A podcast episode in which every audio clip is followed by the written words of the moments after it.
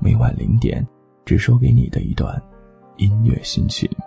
欢迎你关注我的个人微信，在微信号当中添加七八四三一一六七七八四三一一六七，或者在微博当中搜索 DJ 肚子疼。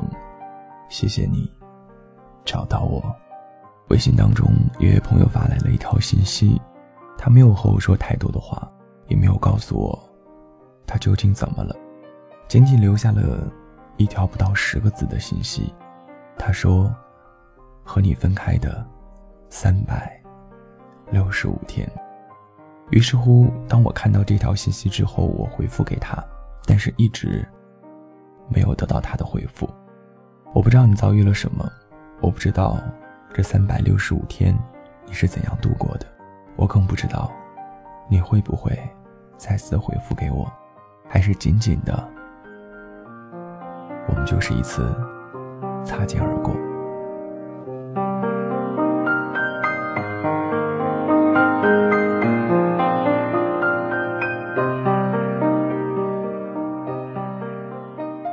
失恋三十三天》这部电影当中，讲述着一个女人从遭遇失恋到走出心理阴霾的三十三天。起初的那几天，你会真切的去感受到，会有一些自己的影子吧。做什么呢，都好像提不起精神，工作上会出错，生活上会失去了方向，爱情里一片黑暗，所有的人都好像站在你旁边去看你的笑话，等等等等，这一切。但是你要知道，地球并不会是因为你因为某一个人的失恋而停止运转，你要继续的是你的生活。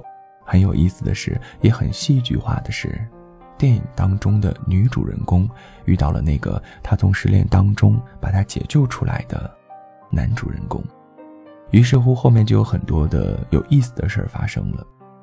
我之所以要提及这部电影，是因为我觉得现实的生活当中。不会，所有人都会遭遇到像电影一样，那个男主人公来拯救你。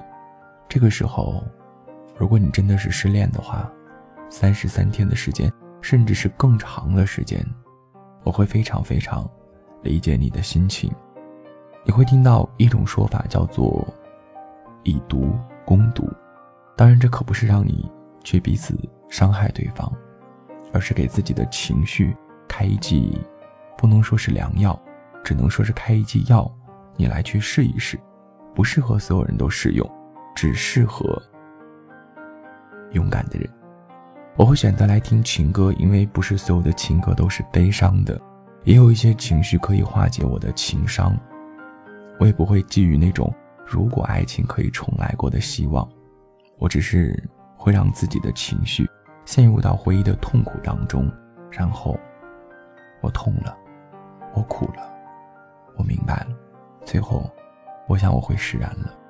我很喜欢的一首歌，这首歌的名字叫做《走样》，是由张宇来演唱的。有时间，正在听节目的你们也可以去听听这样的一首歌曲。什么时候开始一点点寻常的嘘寒问候，竟变得如此的稀罕？当初我对爱情的想象，如今全部都走了样。等到回头去发现，再没有可以下爱的力量，我们能够用什么去换？